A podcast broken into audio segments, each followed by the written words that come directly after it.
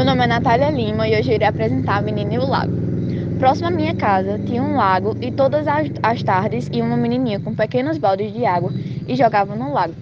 Até que certo dia ela me chamou: Moça, teria como a senhora colocar um pouco de água no meu balde? Eu tropecei e derramei a água todinha. Claro, minha querida, venha, entre, pode pegar o quanto quiser.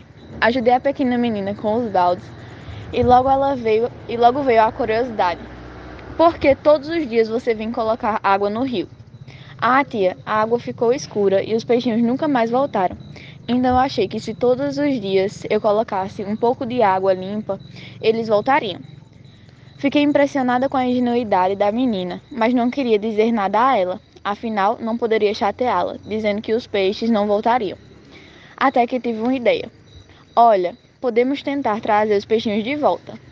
Vamos cavar um pouquinho, de, um pouquinho e fazer uma pequena trilhazinha para que esse canto não fique parada a água e vá para outro lugar. E assim fizemos. Aproveitamos e cortamos a grama, plantamos uma árvore e umas plantas e o rio já estava desaguando em outra parte. E aos poucos, com a ajuda da chuva, a água estava ficando limpa novamente.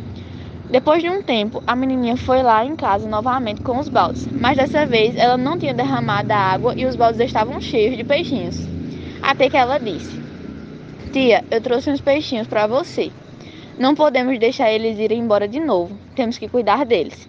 E mais uma vez eu estava impressionada com a menina, até que criei coragem e expliquei para ela: Olha, pequena, você não pode ficar com os peixinhos, tem que devolvê-los ao lago. Mas, tia, e se eles forem embora de novo? Eu gosto deles. Disse a tia: Meu bem, gostar também é deixá-los ir.